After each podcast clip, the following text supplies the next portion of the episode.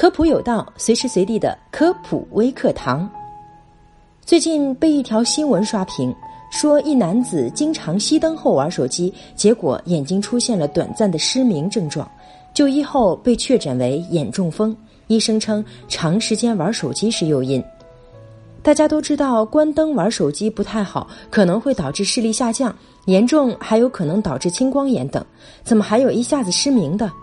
今天啊，小普就来跟大家好好探讨一下这个问题。那眼中风是一种什么病呢？眼中风医学上称为视网膜中央动脉或视网膜中央静脉堵塞，就跟脑中风一样，眼中风是眼睛的血管发生了堵塞，患者往往会出现视力丧失的症状，经常是突然间发生，而且是无痛性的。很多患者描述的症状是突然间眼前发黑或者黑蒙。也有的眼中风患者会出现突然视力下降的情况，看东西特别的模糊，眼睛聚焦困难，有部分视野变灰变暗。为什么这些患者的症状不同呢？这是因为眼部血管堵塞的范围会有所不同。如果不是动脉主干的堵塞，而是分支动脉堵塞，症状则有可能是部分视野的遮挡。如果不及时治疗，严重者可能永久致盲。那眼中风发生的原因是什么呢？视网膜血管为什么就会堵了呢？一般来说，主要有血管栓子形成、血管痉挛、血管壁损伤三个方面的原因。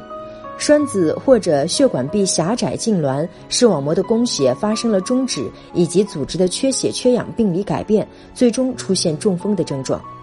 那哪些人更容易得眼中风呢？发生眼中风的患者多是三高患者，即高血糖、高血压和高血脂。也有很多患者颈动脉有粥样硬化的斑块，还有一些年轻的患者因为自身免疫疾病伴有血管炎，导致了血管壁发生损伤。值得注意的是，很多年轻人爱美，选择面部注射玻尿酸或其他注射物质，在此过程中，因为某些原因造成了眼动脉或者视网膜动脉阻塞的病例，在临床上越来越多。那出现眼中风症状该怎么办呢？